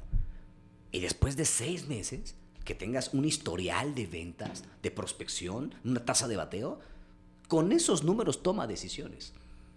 Y es diferente decir, llevo seis meses vendiendo 100 unidades mensuales y teniendo una ganancia del 50%. Ok, ya está aprobado el producto y ya lo puedes escalar. Pero si yo digo, oye, acabo de comprar estas botellas de agua, voy a vender 200 por semana. A 10 pesos. Una lana, cabrón, al mes. Imagínate en seis meses. No, hombre. Ya, te- ya te ves con tu carro de agencia que lo estás sacando. Pero si no has vendido una sola de esta pieza. Claro. ¿Sí? Que fíjate, y creo que sería un buen mensaje a, a la audiencia. Ya que te eh, autodenominas anti-coach, hay, hay muchos aspectos en los que también muchos coach nos tienen un poquito, de, de mi parte al menos, eh, cansado un poco, al menos tal vez en cuanto a, a la imagen, en cuanto al, al, este, al tratar de evangelizarme con sus ideas o tratarme de vender a la fuerza. Yo quisiera ahí también que comentaras un poco al, al auditorio que a veces hay algunas consultorías, algunas este, oficinas que se dedican a consultorías que los contratas para tu negocio porque pues obviamente lo quieres hacer crecer y demás, pero como si fuera tal vez una receta de cocina o una dieta o un plan que se adapta a todos, vienen y tratan de estructurarte cuando tal vez a veces pueden estar incluso conscientes de que tu idea no es buena, pues, o que al menos, como dices, tu, pro- tro- tu producto no está, este, no lo has, este, ¿cómo, cómo fue que Validado. comentaste? Que no lo has validado. Este, creo que es muy importante que aprender a identificar eso, ¿no? Porque sí he visto en algunas ocasiones y se gastan unos planes, o sea, ya vienen con el estructurado el plan de cuánto te van a cobrar y cómo te lo van a cobrar. Y la verdad es que a veces es un poco despersonalizado porque dices, mira, no lo dices por educación y porque también vienen con una figura de autoridad. Lo digo por experiencia. Este, no lo dices, pero a veces ayudaría más que te escucharan un poco más de qué es lo que estás pasando a Por quererte supuesto. venir a decir esto va a pasar y tú vas a estar facturando tanto y tanto en tanto tiempo, pero te hace falta un departamento de esto, te hace falta un departamento de eso, pues como no checas tus indicadores y tus KPIs y demás y te empiezan a, complicar con esa información, entonces puedes llegar a creer, no, pues es que la verdad, entonces la verdad ando, ando en pañales, ando muy, muy perdido de lo que es un negocio, pero como que esta gente sabe de lo que está hablando, pero la verdad es que hay veces que sí, sí este, es despersonalizado y ya cuando te gastaste un plan que pudo haber servido para dos meses de gastos fijos de tu negocio, te das cuenta. Entonces yo ahí sí al, al auditorio, sí este, agradecería que, nos comentes también de en qué momento poder este, diferenciar de cuándo sí podemos ocupar un, un servicio ya de, de tratar de potencializar nuestro negocio o cuando estamos eh, necesitamos volver a replantear la idea. Porque a veces viene ya todo y te dice, no, pero debe estar este, el logotipo, la imagen, el personal, los uniformes, la, hablemos de un restaurante, la forma en que presentas el menú, el mobiliario, etcétera, porque en mi caso lo, lo, lo he visto en algunos negocios y lo tienes de primer nivel, pero pues como dijera este el tío del Benny en, el, en la película del infierno, ahora solo faltan los clientes, digo, pero tienes, se supone, todo lo que debías de tener. Entonces, ¿cómo poder este, saber cuándo y qué servicio es el que necesitamos? A ver, antes que nos, nos conteste, quiero complementar para que igual puedas... Gracias, licenciado, por unirte a esto. Vamos a... Penas. Vamos a ir, este... Porque además hay muchas otras cosas que influyen. Por ejemplo, quiero referirme a Comitán. Eh, comercialmente es complicado. Mucho se habla de que Comitán se encuentra muy aislado actualmente. Digo, ahorita se habla de un nuevo bloqueo y eso te impide el paso de mercancías. Ese es otro, otro problema que ahí ya, ya no solo está el echaleganismo o el plan o, la, o, tantas cosas. O sea, estadísticamente también te dice Chiapas es, es difícil, ¿no? O sea, comparas estadísticas de Chiapas y Monterrey. Sí, claro. O sea, es otro mundo. O sea, no, no, simplemente no va a funcionar, tienes que... Entonces, sí, para, para ver qué, igual qué opinas al, al, respecto. Ok, mira, con lo que hablabas de, de estas personas que te dicen cómo, también hay que entender que los modelos de negocio que ya están validados en otro lado, como son las franquicias, los licenciamientos, ellos e, evidentemente tienen ya una experiencia acumulada y te pueden guiar para que te vaya mejor. Muchos de las personas que venden franquicias, yo he tenido la oportunidad de, hablar, de entrevistarme con ellos, de buscar la manera de estar cerca de ellos, porque tengo la inquietud de algún día ser dueño de una, de una franquicia. Y ellos, los que me ha tocado, han sido muy honestos. A ver, platícame en qué ciudad estás, cuántas personas hay, qué otros comercios hay de referencia.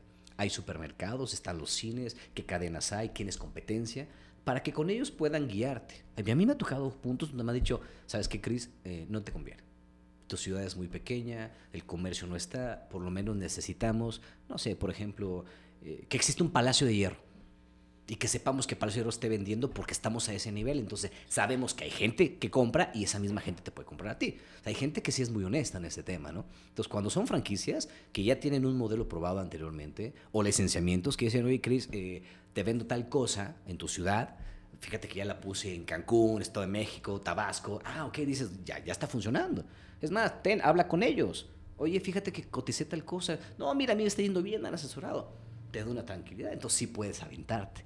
Donde yo, yo no estoy a favor de, de esto que platicas, cuando viene esta incubadora de negocios, cuando viene esta persona que asesora a crear una empresa, a partir de un plan de negocios, dando por hecho que sí se van a vender las cosas. Yo soy más de la idea y me gusta más el método de, primero probemos, primero testemos en pequeño, controlemos la pérdida y una vez validado lo podemos crecer para poder abarcar por ese lado. Pero mi línea, mi línea es validación. Primero es validación y mucho, mucho más fuerte en un mundo digital. Porque tú puedes validar con mil pesos. Con mil pesos puedes validar un curso. ¿Cómo, saber, ¿Cómo grabar un podcast? Pues métele mil pesos al Facebook y a ver si la gente lo quiere. Ah, pues me vieron cinco mil personas, pero nadie compró. ¿Qué significa? No les interesa lo que estás vendiendo. Cámbialo. Busca otra cosa. Pero yo prefiero perder mil pesos probando una idea a, perder 15 mil, 20 mil pesos porque ya compré, ya puse y yo ya lo tengo aquí, cabrón. ¿Sí? Y con lo que mencionabas de, de, de los bloqueos, mira, vivimos en un estado que es muy rico culturalmente, que es pluricultural. Eso lo hace hermoso el estado de Chiapas. Y al mismo tiempo, pues tiene su parte difícil de los bloqueos, eh, el tema de gobierno, que no hay un control, y hay un daño colateral a todos los empresarios. El turismo en la ciudad se ha visto afectado muy cabrón, muy cabrón. Entonces, cuando, si hubiera otra, otro bloqueo, sí entristece, porque a nivel percepción, Chiapas, el Estado, vuelve a estar en el señalado por lo feo, lo horrible.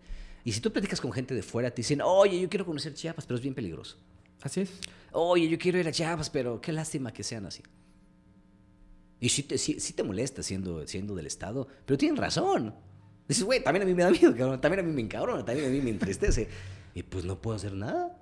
Y tú levantas la voz y, y bueno, los que deberían de ejecutar esto, si no lo hacen ellos, que no sé si, si es gobierno, y aquí no es, yo no conozco de esto, pero no sé si le corresponde a gobierno, no sé si le, le corresponde a quién fregado a los militares. Si ellos que les corresponde no lo hacen, pues tú como ciudadano, ¿qué puedes hacer? Si quieres unir a los demás, pero que te vas a ir a agarrar fregadas con ellos, tampoco. Entonces nos ponen en un jaque esa situación y eso es lo que a mí me ha permitido que el negocio digital crezca. Porque entonces no me importa si estás cerrada la ciudad, no me importa qué horas son. Y digo, te, voy a ver, quiero mostrarte algo. Porque mientras yo estoy hablando contigo, si este tema es digital, aquí me arroja que se están inscribiendo personas al curso. Y yo estoy hablando contigo. Que bloqueen, de modos. Por eso emigré al tema digital. Fue una decisión propia, no, no estoy recomendando que lo hagan, si lo quieren probar, háganlo. Yo decidí hacer ese tema, me ha ido bien, he batallado muchísimo, he aprendido y he aprendido muy rápido. He comprado muchos cursos. El curso más barato, la mentoría más barata, perdón, que yo he comprado el año pasado, me costó 25 mil pesos, seis semanas, y eran dos días por semana. Y fue el más barato. Y en la agencia invertimos en 10 mentorías. Hemos gastado mucho dinero en, aprender, porque antes de que yo salga a, decirte que funciona, yo primero me capacité con un mentor. tengo un mentor que se llama Santi Padilla de Ecuador. Tiene 24, 25 años y factura brutalidades y te lo está mostrando. Y tiene una comunidad brutal que dice, sí es cierto, yo también ya tuve los resultados. el Codel nos costó 25 mil pesos la mentoría. Y hemos pagado otras mentorías. Estamos en una, en una escuela de marketing digital de Miami, donde somos un chorro de marqueteros. La anualidad cuesta 18 mil pesos. Y se dan una clase cada 15 días. ¿Tú crees que me voy a perder esa clase? No, no me la pierdo. Ya la pagué. Y aparte es una tonelada de contenido. Entonces, no es nada más pongo mi teléfono, me grabo y lo digo y ya vendí. No, o sea, hay un labor muy fuerte atrás. Y lo que dije al principio, o sea, la tolerancia a la frustración tiene que ser muy fuerte. Tienes que aprender a estar en la esquina un rato porque vas a recibir muchos fregadas.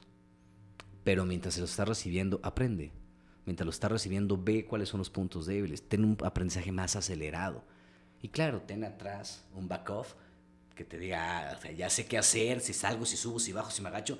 Porque no te vas a subir al ring, en nombre de Dios, que yo le llamo los negocios esperanza abro mi negocio, la cortina y Diosito que me vaya bien, ¿no? Sí, Diosito quiere que te vaya bien, cabrón. Pero tú ponte las pilas, muévete, sal a prospectar, edúcate, utiliza las redes sociales, ampaláncate. Pues de esa manera podemos mover, ¿no? Ok. Por cierto, licenciado, espero que hayas considerado bien tus preguntas. No te he dicho el costo de esta mentoría. que lo tomes este, con calma, te lo voy a comentar en un rato más. Nos vamos casi acercando a la parte final. Tenemos muchas cosas que comentar, ¿verdad? Evidentemente todavía, pero nos vamos acercando un poquito más.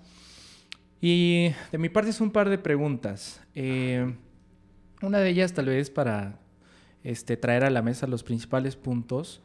Este, acerca de lo que recomendarías a quien está pensando lanzarse a un negocio en cuanto a la preparación para hacerlo y si necesita preparación para hacerlo. Y si sí, ¿cuál? Definitivamente, perdón, definitivamente necesita preparación.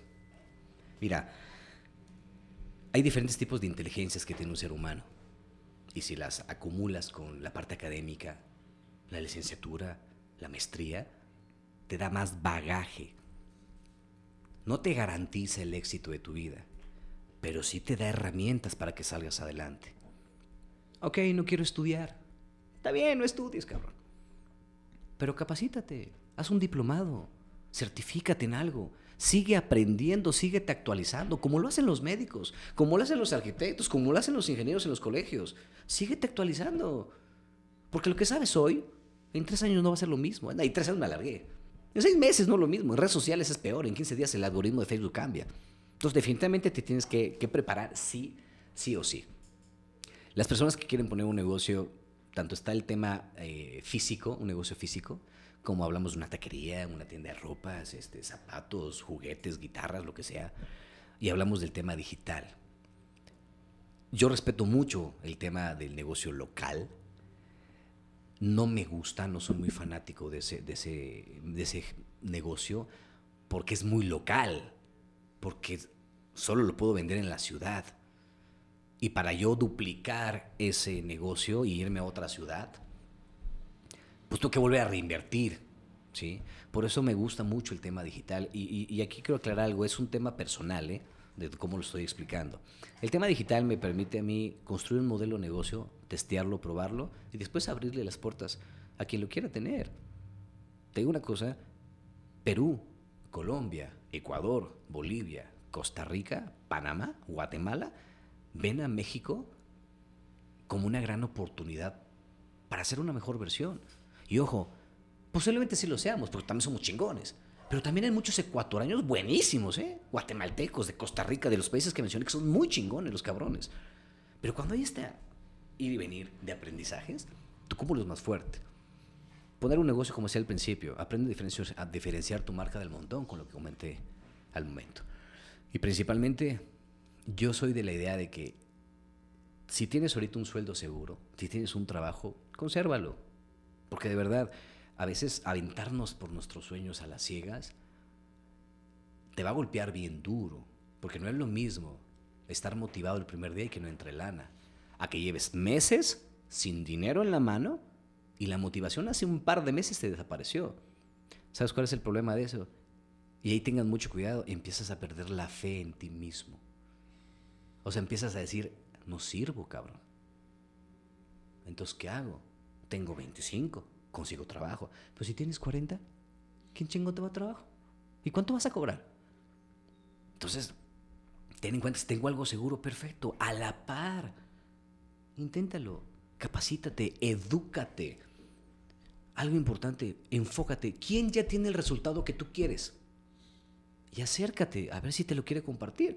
Porque hay gente que o no te lo quiere compartir por culeros o no saben compartírtelo. Bueno, pues búscate otro mentor. Oye, pero es que es muy caro conseguir un mentor. Pasan los libros. El libro te da la capacidad de pensar con la cabeza del otro, del autor. Yo no sabía matemáticas y me dio en el libro de Baldor y Baldor me enseñó a hacer de este tema de matemáticas, ¿no? Aprendí a, usar la cabeza de él para que yo resuelva un problema. Entonces, edúcate. No, que no puedo acceder al mentor. Compra los libros, compra el curso, escucha su podcast, escuchen avispados. Edúquense, edúquense. Ya que tengan ese cúmulo, testeen la idea. Pruébenla. Ya que la validen, escálenla. Y cuando esta idea de negocio esté, te esté pagando lo mismo que tu trabajo, ok, deja tu trabajo y anímate acá yo realmente, una vez me dijeron, ¿y, tú impulsas a que sean emprendedores? No, al contrario. Mi bandera es advertirle a los futuros emprendedores que es un verdadero lío. Que se preparen, que se eduquen, que se pongan una buena armadura porque van a recibir putazos. Y si no los, y si no los aguantas, no pasa nada. Y si tienes que regresar a tu trabajo, regresa. No pasa nada. O sea, no todo está perdido. No todo está perdido. Sí, perdí tiempo. Sí, güey, perdiste tiempo. Perdí dinero. Sí, güey, perdiste dinero. Pero si tienes una chamba, patrón, regresé, ¿no? No pasa nada. Pruébalo. Pero en este proceso, una cosa es perder la motivación, pero otra cosa es perder la fe en ti. Tengan mucho cuidado con esa parte. No se expongan tanto a eso. Si no tienes el recurso atrás, si no estás dispuesto a lanzarte y aguantar los golpes, no te avientes, porque perder la fe en ti sí está bien, cabrón. Fuerte, ¿no? Fuerte. Una maravilla, este, al igual que muchos invitados en Avispados, poderte escuchar hablar con esa pasión. Digo que siempre es una característica muy importante y cuando se palpa el hecho de que una persona está este, dedicándose a lo, que, a lo que le gusta, a lo que ama, ¿no? Ya para cerrar mi participación, independientemente licenciado, lo que nos vayas a comentar, quería preguntarte, puede ser muy profundo, pero pues a nivel que nos guste este, responder, ¿Para ti qué es la felicidad? Ay, qué bonita pregunta. Para mí, ¿qué es la felicidad? El café de las mañanas, el cielo azul. espérame, es que, es que se me viene un brutal. Sí, sí. Mira, creo que la felicidad, para mí, ¿qué es la felicidad? Uno, aceptarme con mi luz y con mi sombra, con mi vibra y con mi mierda, y abrazarla, decir, sí, este soy yo. Tratar de ser la mejor versión de mí llenarme de cosas buenas, porque si yo me lleno de cosas buenas es lo único que puedo compartir. Y a partir de eso, si yo puedo dejar un granito de arena en alguien, encenderle una lucecita a alguien, chingón. Mi felicidad se basa mucho en ser útil para los demás, en que el estilo de vida, la manera en cómo aceptarme, mi esencia, inspire a alguien más y diga, güey, ¿por qué voy a aparentar? Güey, ¿por qué voy a vivir martirizado? Ese soy yo. Algo que a mí me gusta y lo apalanco mucho en las redes sociales es que aprendan a ser unos mismos. Que aprendas a respetar tu esencia y que desde ahí, pues da amor, cabrón. Da amor. Y sí, a veces esperamos que venga de regreso, por supuesto, porque tampoco está ahí, doy, doy, doy, pues también quieres que regrese. Pero es, da, deja, aporta. El universo, Dios, Alá, Buda, quien, quien creas, de verdad que sí te lo regresa. Entonces creo que para mí la felicidad parte de aceptarme y algo importante creo que es siempre estar en paz. Siempre saber que estás tranquilo, que no tienes problemas, que no estás endeudado, que lo tienes bajo control o que por lo menos puedes manipular las cosas, pero sentir paz, no levantarte con ese pinche martirio y decir, ¿y hoy qué? ¿Y hoy cómo le hago? ¿Hoy con quién necesito quedar bien para validar que mi vida es buena? No, talga madre. Yo soy quien soy. Y ahí, ojo, aquí una cosa es el amor propio, otra cosa es el ego. El amor propio es, me aprendo a aceptar. Aprendo a echarme un vistazo y desecharme un clavado para adentro. Y decir, sí, soy muy chingón, pero también soy un pendejo. Sí, a huevo.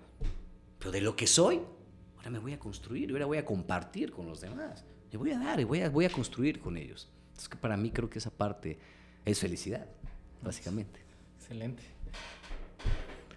Pues yo ya vamos a, ir cerrando, ¿no? Ha sido una plática interesante desde el principio, la verdad, y lo decía Manuel, una característica de todos nuestros avispados es esa pasión con la que platican de sus negocios y de lo que hacen. Y ahorita igual este, me gustó mucho esa pasión, esa elocuencia y ese conocimiento que nos has compartido. La verdad, yo creo que eh, a más de uno le va a ser muy útil esta plática y Esperamos que, pues, que te vayan y que te sigan en, redes sociales porque también estás bastante activo. Yo quisiera este, ir cerrando. Eh, una, hacemos una pregunta de cajón a todos nuestros invitados. Eh, si pudiéramos regresar en el tiempo, si Chris regresara 10 años, ¿qué le dirías al Chris de hace 10 años? Ay, cabrón. ¿Qué le diría? me, vas a hacer chillar con la respuesta, yo creo. ¿Qué le diría? Es que es curioso porque hace, hace 10 años o un poquito más, te hablaba de perder la fe. O sea, sí lo experimenté. Pero fue básicamente, ¿qué le diría? Le diría que, todo va a estar bien. Le diría que siguiera buscando herramientas, se siguiera educando, siguiera aprendiendo, que sea más humilde. La humildad realmente construye, la humildad no es dejarte, la humildad es conocer tus límites y a partir de eso buscar qué recursos te hacen falta. Y no hablo de recursos económicos, hablo de qué maneras de pensar debes de cambiar, qué sentimientos debes de cambiar, qué personas debes de conocer, en qué quieres aprender. Entonces le diría básicamente que, que aguante, aguanta vara, porque vengo del futuro y nos está yendo poca madre. Pues vamos cerrando así, licenciado. Sí, eh, bueno, a mí me gustaría que nos recomendaras este, algún libro o una serie que... Un material. Mira, libros, me voy a ver con una respuesta muy trillada, pero es la neta, es que depende de qué quieres aprender. Depende de qué quieres aprender. El libro Piense y hágase rico es muy bueno porque te da una, reinterpretación del dinero. Y no desde un tema de, eh, ¿cómo se llama? De, decreto, decreto, no, no, no. Es más, Haz las cosas sin decreto y te aseguro que van a suceder. Decreto que me voy a poner mamado. No lo decretes. Todos los días haces 100 abdominales y en seis meses hablamos. Te vas a poner mamado. Entonces a veces es más la disciplina que la parte del decreto, ¿no? Que viene de la mano. Eh, un libro para negociar, el arte de hacer preguntas, es brutal. Ese libro es brutal. Aprendes a venderle a las personas de la manera en la que quieren comprar aprendes a hablarle a las personas de la manera en la que ellos quieren escuchar. Ese libro es brutal. Eh, el libro de Imagología de Álvaro Gordoa habla, habla, mucho del tema de imagen perceptual. La gente compra lo que ve. El libro de Psicología del Dinero habla mucho en el tema de ¿Por qué tomamos esas decisiones? ¿Por qué caemos en las ofertas? Y si tú eres dueño de un negocio, te ayudaría muchísimo a crear tus propias, tus propias este, ofertas. ¿Qué otro libro? Eh, bueno, no se viene más que otro libro.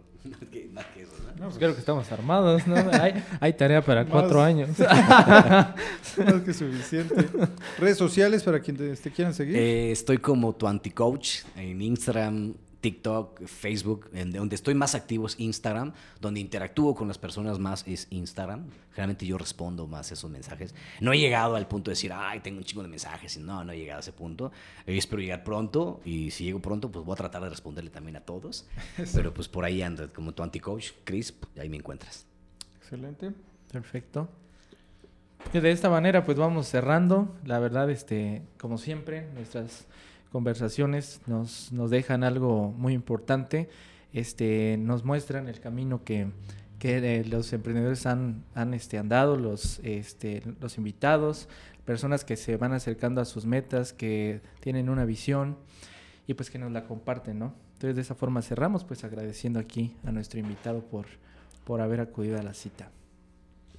Este, ¿Algo que quieras agregar para finalizar? Pues más que felicitarlos por el trabajo que están haciendo, eh, hay un mundo que está competido. Qué bueno que ustedes en el sur de México están aventándose, sigan disciplinados, busquen la manera de cómo ser más visibles para que esto vaya alcanzando, porque creo que todos los que estamos de este lado del micrófono agradecemos que se fijen en nosotros, o por lo menos a nivel personal agradezco que nos volteen a ver y que esta historia que contamos pues les sirva al que está escuchando, porque puede ser un joven, puede ser un adulto, puede ser un mayor, y que les caiga el 20 en algo, creo que el propósito que ustedes tienen de emprendimiento y creatividad es que los demás digan, hay gente que ya lo hizo y también se tropezó, o sea, no soy el único.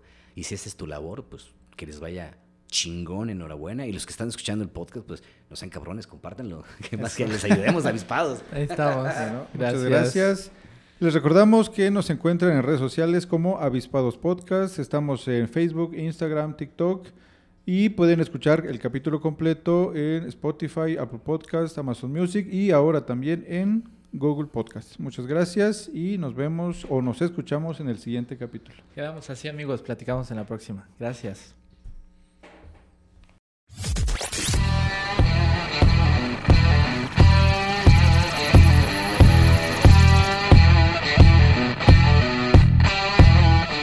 Gracias por haber escuchado este episodio y ser parte de la comunidad de avispados. Síguenos en redes sociales como Avispados Podcast y nos escuchamos en el siguiente episodio. Si quieres apoyarnos, comparte este episodio, dale clic a seguir, deja una reseña y déjanos 5 estrellas en Spotify y Apple Podcast.